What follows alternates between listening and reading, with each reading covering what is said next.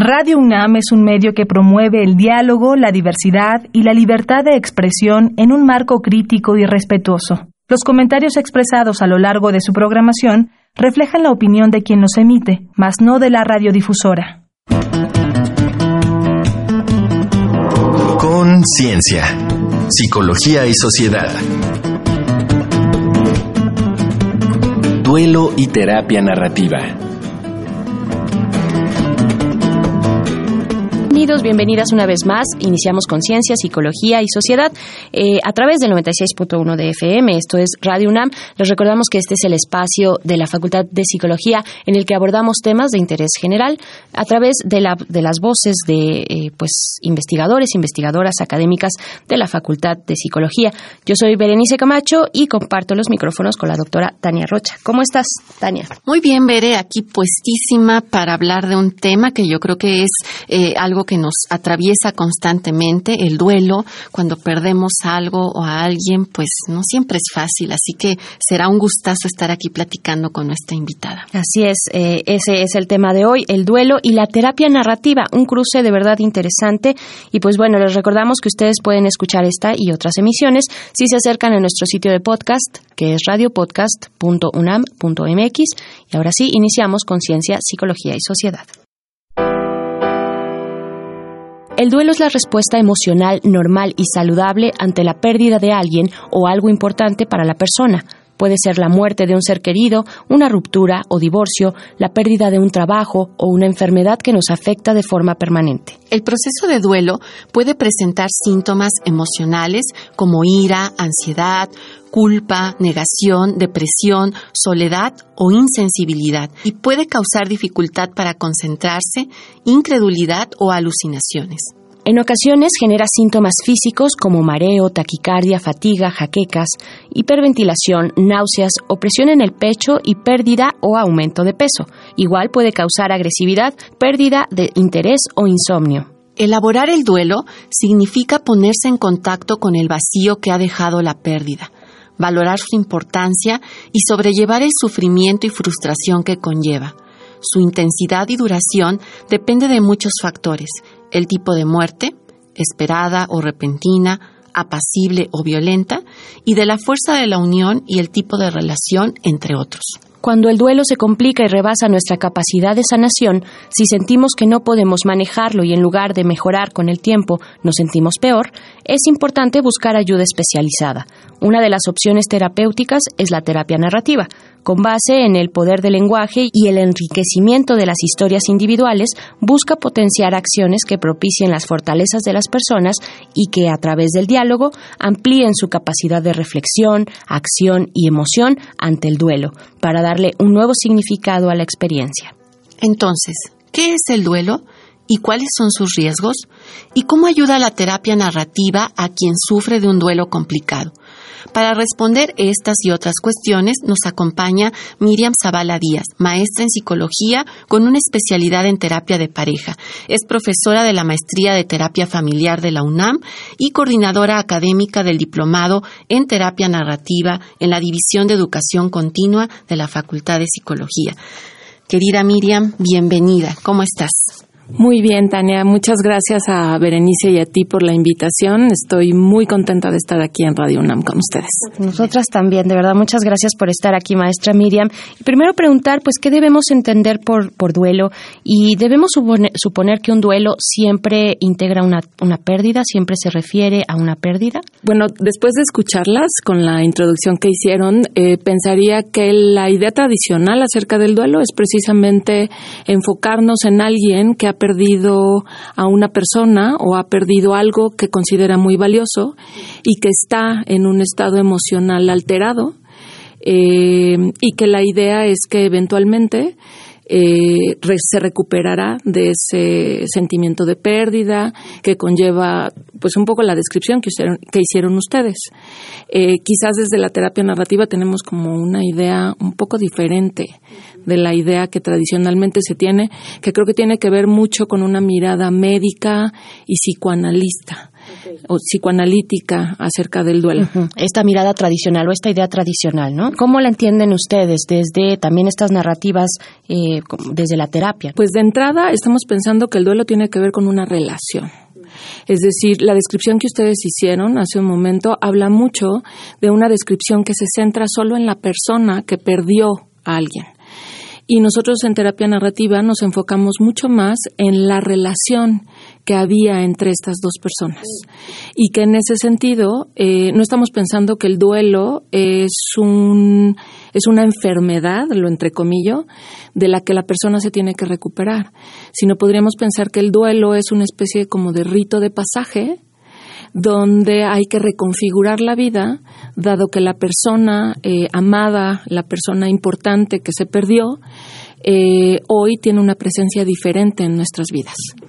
Eh, pensando en esto que dices, Miriam, de que hay justo maneras como más tradicionales de abordar el tema, algo que creo que continuamente escuchamos es la idea de que hay etapas del duelo y pues justo sería preguntarte si existen esas etapas y si todas las personas procesamos el duelo de la misma forma. Ok, mi intención no sería de ninguna manera descalificar eh, conocimiento que viene desde otros lugares, ¿no? es decir, yo creo que la terapia eh, psicoanalítica y la, teoría freudiana tiene, ha, dicho cosas muy importantes al respecto. Y bueno, están todos los trabajos de Elizabeth Kubler-Ross, ¿no? Al respecto, eh, pero yo pensaría que estas son metáforas que están más alimentadas otra vez por ideas eh, intrapsíquicas, eh, el modelo médico. Y que en ese sentido tenemos desde la terapia narrativa podríamos pensar que uno, los procesos de duelo son procesos completamente diferentes dependiendo de las personas y de las relaciones de las que estemos hablando. Es decir, que a veces la idea de que tenemos que pasar por ciertas etapas y cumplir con cada una de ellas es justamente, y en mi experiencia, en muchas ocasiones, lo que complica los duelos. Eh, porque es pedirle a las personas que digan adiós, que cierren una relación, que sigan su vida adelante sin la persona amada y que justamente eso es lo que las personas están rehusando hacer y que para estas miradas tradicionales con respecto al duelo, eso es lo que complica los duelos, ¿no? De hecho, se habla hasta de la momificación, ¿no? De la persona eh, fallecida. Eh, que, que tienen personas que guardan, por ejemplo, las habitaciones intactas, ¿no? Los cajones con la ropa, con la ropa y los objetos personales de esa persona y que desde esta mirada tradicional se entiende como un proceso de cronificación de los sentimientos eh, en sí patológicos, vuelvo a entrecomillar, que conlleva el duelo, ¿no? Y que la idea de un proceso de duelo normal desde estas miradas sería que tienes una enfermedad de la que eventualmente te vas a recuperar, si todo sale bien. Si se cronifica, entonces, más bien estaremos ante un proceso quizás de momificación o de estancamiento, donde las personas no pueden eh, darle ese cierre a la relación. De manera puntual, lo que nos estás diciendo es cada persona vivirá distinto este proceso y a veces hace más daño tener esta idea de que hay etapas porque, pues, no siempre eh, se pasa por una u otra etapa o cada quien sencillamente lo enfrenta de distintas formas. Exacto. Claro, sujetar los sentimientos a una temporalidad, ¿no? Que diga ahí la, la, y a un formato, ¿no? Eh, a, decir, primero tienes que sentir una cosa y después tienes que sentir la otra. Y cuando sientes esta, ya estás de salida, ¿no? Este, o ya te atoraste. Pues bueno, ya ven qué interesante este tema. Vamos a invitarles a escuchar un Vox Populi. Nuestro compañero Uriel Gámez salió a las calles a preguntar a la gente qué opina sobre el tema de hoy. Estamos conversando con la maestra Miriam Zavala Díaz acerca del duelo y la terapia narrativa. Vamos a escuchar. La gente opina. Esta semana en Conciencia, Psicología y Sociedad hicimos las siguientes preguntas, precedidas por esta oración. Todos sabemos que es muy duro cuando sufrimos la pérdida de un ser querido. ¿Qué cosas piensa usted que nos pueden ayudar a reponernos y salir adelante? ¿Conoce a alguien o sabe usted de alguien cercano que a pesar del tiempo no haya logrado reponerse del todo? ¿Cree usted que hablar de esa pérdida con un terapeuta puede ayudar en estos casos? Escuchemos las respuestas. Me llamo Quetzale, 20 años. Pues la familia, el apoyo emocional, el apoyo de tu pareja, de tus hijos. No, no, no conozco a nadie. Sí, sirve mucho porque pues te dan muchos consejos o, te tratan de ayudar de alguna manera, te hacen entender que pues todo en la vida pasa. Hola, me llamo Alberto Romero, 34. Pues yo creo que depende de cada persona, eh, de sus experiencias, su educación, pero son varios factores, tanto el emocional, yo creo que también hasta un aspecto físico, yo creo que el deporte puede ayudar mucho. Pues sí, sí, sí conozco algunas personas, sobre todo mayores, como que les cuesta más trabajo, creo yo. Sí, definitivamente. Pues depende, yo creo, de la apertura que tenga la persona, pero yo creo que siempre hablar de los problemas es el primer paso para, para solucionarlos, reconocerlos y querer cambiar. Mariana, 28. Creo que la rutina, volver al día a día, no pensar en remordimientos o hubieras. A la mamá de una amiga. Sí, definitivo, porque nos pueden dar herramientas para sobrellevar las emociones y que las emociones no nos desborden tanto como para llegar a, a tener trastornos como quizás depresión o algo que pudiera llegar a ser más grave. Para Conciencia, Psicología y Sociedad, Uriel Gámez. Estamos de vuelta después de haber escuchado estos testimonios acerca de nuestro tema de hoy, el duelo y la terapia narrativa. Estamos en esta cabina eh, la doctora Tania Rocha conversando con nuestra invitada, la maestra Miriam Zavala Díaz. Maestra, qué interesante tema y bueno, por supuesto nos vienen muchos, muchos referentes, incluso eh, de las culturas prehispánicas, ¿no? De cómo enterraban a sus muertos, cómo los enterraban dentro de su casa en un espacio especial cercano, sin despedirse, sin cortar este lazo. Y bueno, estamos hablando de duelo y yo quiero preguntar, eh, maestra, ¿cuáles son los factores que complican el duelo? Eh, ¿Cuáles son los riesgos también? Yo pensaría que efectivamente tenemos, afortunadamente venimos de una cultura que nos ayuda mucho a contrarrestar este discurso acerca de cómo tendríamos que vivir los duelos, ¿no? Y que creo que en ese sentido muchas personas que están en nuestra comunidad se benefician de estas otras voces, ¿no? Eh, que les permite vivir con mayor eh, fluidez los procesos. Yo creo que el riesgo está en eh, que las personas se desconecten de lo que consideren que les hace bien. Es decir, yo pensaría que hay personas que necesitan hablar de lo que ocurrió.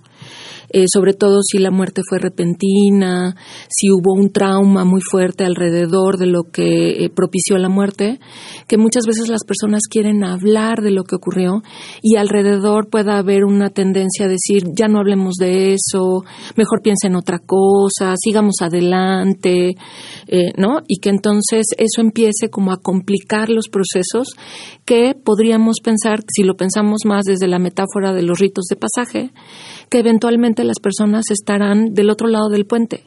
Si les permitimos conectarse con lo que les hace bien, con lo que necesitan, con lo que eh, día a día les va ocurriendo en este proceso de andar hacia, eh, pues como eh, diría yo, como a reestructurar la vida después de, la, de, que esta persona ya no está físicamente con nosotros. Y, y, pensando en situaciones brevemente, Miriam, ¿cómo aplicaría? Porque no siempre son personas. Ah, claro. Sí, claro, estamos pensando que los duelos pueden tener que ver con haber perdido cosas preciadas, ¿no? Por ejemplo, la salud, eh, el trabajo. Hoy, por ejemplo, yo escucho mucho en la consulta privada, sobre todo, la pérdida de las mascotas, ¿no? De los animales de compañía eh, y de cómo eh, las personas se sienten avergonzadas, por ejemplo, ¿no? De llegar a hablar en un proceso terapéutico de que su canario ya no está, ¿no? O de que su gato está muy enfermo y va a morir. Eh, y, cómo acompañar esos procesos, ¿no? O sea, pensaría que la idea tradicional de que esto lo tienes que superar, soltar la relación y seguir adelante, puede ser una de las cosas que pueda cronificar estos procesos. Así que para quienes nos escuchan, ¿cuál podría ser como el criterio o el momento para saber si se requiere este acompañamiento profesional? Yo pensaría que si ustedes sienten, eh, si las personas sienten que el proceso eh, después de un rato y, ni siquiera sé cuándo sería, o sea, no puedo hablar de un tiempo en particular, pero si sienten que el proceso no va caminando como ellos quisieran que caminara. Eh, si sienten que lo que se espera de ellas o lo que ellas mismas pueden esperar de sí mismas frente al proceso no es lo adecuado. Eh, si están, si sienten que al momento de llevar el proceso como pensarían que va, eh, se están sintiendo desconectadas de lo que valoran, de los compromisos que consideran son importantes para su vida, de sus principios de vida.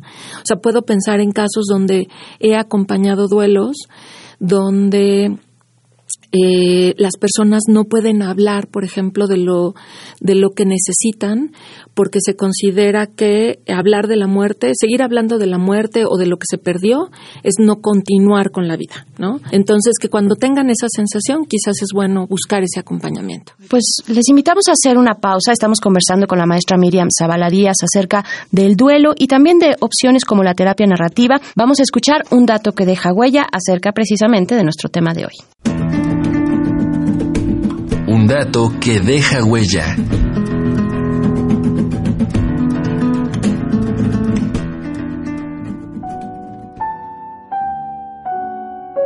Las cinco etapas del duelo es un modelo teórico publicado por Elizabeth Kubler-Ross en su libro Sobre la muerte y el morir, de 1969. Aplicó allí las etapas a enfermos terminales, no a personas en duelo. El uso del método para el duelo ha sido muy extendido, aunque ha hallado poco apoyo empírico.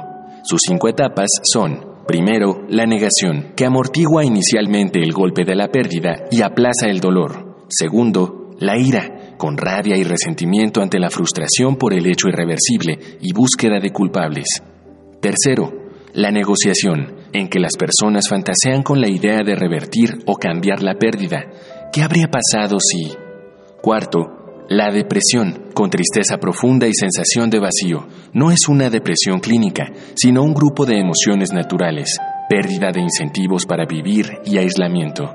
Y quinto, la aceptación, Aceptada la pérdida, las personas aprenden a convivir con su dolor y con el tiempo recuperan la capacidad de sentir alegría y placer. En 2009, tras dos décadas de estudios científicos con miles de personas, George Bonanno publicó el libro El otro lado de la tristeza, lo que la nueva ciencia del duelo nos dice acerca de la vida después de una pérdida encontró que el componente más común de las reacciones de dolor y trauma es una resiliencia natural y describió cuatro trayectorias de duelo. Primero, resiliencia, la capacidad para mantener niveles relativamente estables y saludables de funcionamiento psicológico y físico y generar experiencias y emociones positivas. Segundo, recuperación, cuando por algunos meses se expresa una psicopatología por ejemplo, síntomas de depresión o trastorno de estrés postraumático, y luego, gradualmente, se regresa a los niveles previos. Tercero, disfunción crónica, sufrimiento prolongado e incapacidad para funcionar, que suele durar varios años. Y cuarto, duelo o trauma retrasado, cuando el ajuste inicial parece normal, pero tras unos meses el distrés y los síntomas aumentan. Seguimos en Conciencia, Psicología y Sociedad, ya hacia el último momento de esta conversación con la maestra Miriam Zavala Díaz acerca de nuestro tema de hoy, el duelo y la terapia narrativa. Eh, pues Tania, continuamos con, con la maestra Miriam. Preguntarte, maestra, ¿qué es la terapia narrativa y qué la distingue de otros enfoques? Muy bien, Berenice. Eh, pues mira, así a grosso modo, diría que la terapia narrativa es una propuesta terapéutica respetuosa y no culpabilizante, que parte de la idea de pensar que las personas están separadas de los problemas, que en todo caso lo que ellos tienen es una relación con sus problemas, eh, y que las personas tienen habilidades y saberes con respecto a cómo deben de vivir la vida, que les ayuda a reducir la influencia de los problemas. Eh, partimos de la idea de que las personas viven sus vidas dentro de narraciones, pero que no hay una única narración que puede dar cuenta de la vida de una persona, que hay múltiples historias contando quiénes somos y cómo vivimos y que a veces algunas de esas historias se quedan saturadas eh, con los problemas, con los discursos acerca de cómo debemos de vivir y las personas viven, se viven atrapadas en esas historias, pero que en la terapia narrativa nosotros lo que intentamos es revivir o reconectar a las personas con esas otras historias posibles que hay ahí contando cosas acerca de nosotros que tienen que ver más con nuestras identidades preferidas, con nuestros sueños, nuestras esperanzas, nuestros valores.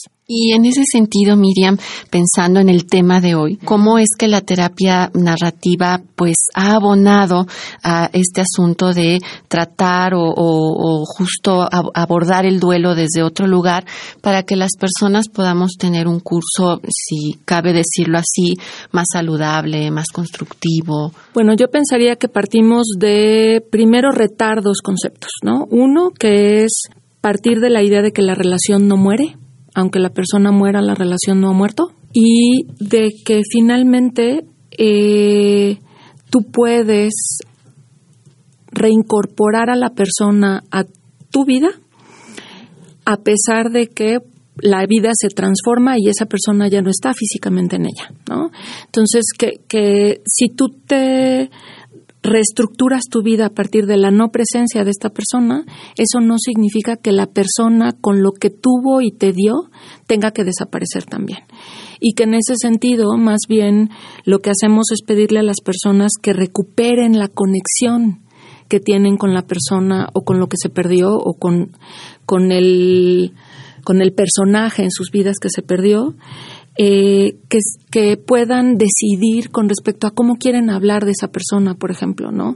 Yo me, yo eh, escucho a las personas sentirse obligadas a hablar en pasado, por ejemplo, de la persona, cuando hablan de lo que pensábamos o las cosas que compartimos, ¿no? O lo que esa persona piensa o lo que le gustaba, ¿no? Y que ellos preferirían quizás hablar en presente. Entonces es una de las cosas que ayudamos a las personas a ser diferente. Ay, maestra, pues no nos queda más que agradecerte mucho esta conversación. De verdad, qué complejidad nos estás poniendo en la mesa y muchas gracias, de verdad, por, por acercarnos a, estas, a estas lecturas interesantes acerca del duelo, maestra Miriam Zavala Díaz. Eh, gracias, gracias de nuevo. Gracias a ti, Bere. Gracias, Tania. Si quieren leer algo con respecto a esta propuesta de la terapia narrativa trabajando con duelo, pueden entrar al, al sitio del Grupo Terapia Narrativa Coyoacán y buscar un artículo que se llama Decir de nuevo hola eh, y eh, visitar mi sitio www.travesiasnarrativas.mx. Muchas gracias. A ti, muchas gracias.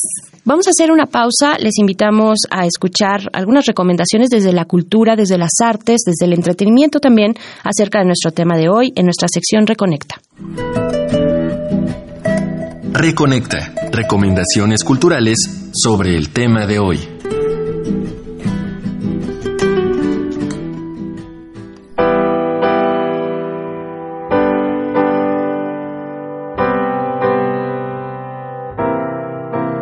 De Elizabeth Kubler-Ross y David Kessler te proponemos los libros sobre el duelo y el dolor y Lecciones de vida. El primero aplica las cinco fases del dolor al proceso del duelo y mezcla teoría, inspiración y consejos prácticos con base en experiencias personales y profesionales y ofrece historias ilustrativas y capítulos sobre la tristeza, los recuerdos, los sueños y el proceso de aceptación. En el segundo se preguntan, ¿realmente es así como quiero vivir mi vida? La tragedia no es que la vida sea corta, sino que a menudo solo tenemos una percepción tardía de aquello que realmente importa. Búscalos en editorial Luciérnaga. Una pena en observación reúne reflexiones que C.S. Lewis, autor de Las Crónicas de Narnia, escribió tras la muerte de su esposa, desde pequeños hechos de la vida sin ella hasta profundas preguntas sobre la fe, la voluntad de Dios y su silencio. Las historias del libro y el matrimonio fueron plasmados por Richard Attenborough en la película Tierras de Sombras, protagonizada por Anthony Hopkins y Deborah Winger. ¿Ya tienes listas las palomitas? Estas son nuestras recomendaciones cinéfilas. Nani Moretti dirigió La habitación del hijo, filme que recibió en 2001 la Palma de Oro del Festival de Cannes. Relata la historia de Giovanni, psicoanalista, Paola, su esposa, y sus dos hijos adolescentes en un pequeño pueblo de Italia. Juntos llevan una vida apacible que se ve truncada por un trágico accidente. Brinda una dura representación del enorme duelo que supone la pérdida de un hijo. Tres anuncios por un crimen es una comedia negra dirigida por Martin McDonagh y protagonizada por Frances McDormand, quien ganó con ella el Oscar a la mejor actriz principal. Tras la violación y asesinato de su hija adolescente, ella inicia una guerra contra la policía del pueblo, que no se esfuerza en resolver el caso y hacer justicia. Decide contratar tres anuncios espectaculares, denunciando la pasividad del jefe de policía. Una historia impredecible que desconcierta al espectador con vueltas de tuerca razonables y nuevos matices en los personajes. Estas fueron las recomendaciones de la semana. Te dejamos con Elegía, canción de Joan Manuel Serrat, en la que musicaliza un bello poema de Miguel Hernández. En Orihuela, su pueblo y el mío y después de haber escuchado estas recomendaciones culturales sobre nuestro tema, pues nos despedimos, no sin antes, Tania, eh, pues escuchar también eh, tus reflexiones al respecto. Claro, Bere, pues le agradecemos muchísimo a Miriam lo que nos compartió. Creo que como ella dijo, es un camino mucho más esperanzador el pensar que eh, cada persona vamos a enfrentar de manera distinta la pérdida de algo, de alguien, una situación, que si bien puede ser doloroso, pues no hay una etapa, no hay una forma única de vivir esto y que en realidad algo a tener presente es que no se pierde la relación, la historia, los momentos y aprendizajes vividos a partir de esa persona o de esa experiencia. Y bueno, creo que ahí sí es algo que ni siquiera la muerte nos puede arrebatar. Pues así nos despedimos. Yo no dejo de pensar, por supuesto, en el contexto en el que vivimos en nuestro país, el contexto social, y de verdad me parece eh, muy bueno escuchar estas, eh, estos enfoques. Eh, así es que, pues muchas gracias, maestra Miriam Zavala. Vamos a despedirnos agradeciendo a la Facultad de Psicología, también a la producción de este programa. Yo soy Berenice Camacho. Muchas gracias doctora Tania. Gracias a ti y a quienes nos escuchan también. Que tengan un muy buen día. Ay, muchísimas gracias. Sí, sí, les mandamos un abrazo. Gracias, gracias por sintonizar. Les dejamos en la programación de Radio UNAM. Esto fue Conciencia, Psicología y Sociedad. Conciencia, Psicología y Sociedad. Del otro lado del espejo participaron Marco Lubián, voz en off, Ana Salazar, guionista, Augusto García Rubio, Vinculación e Información. Producción, Frida Saldívar.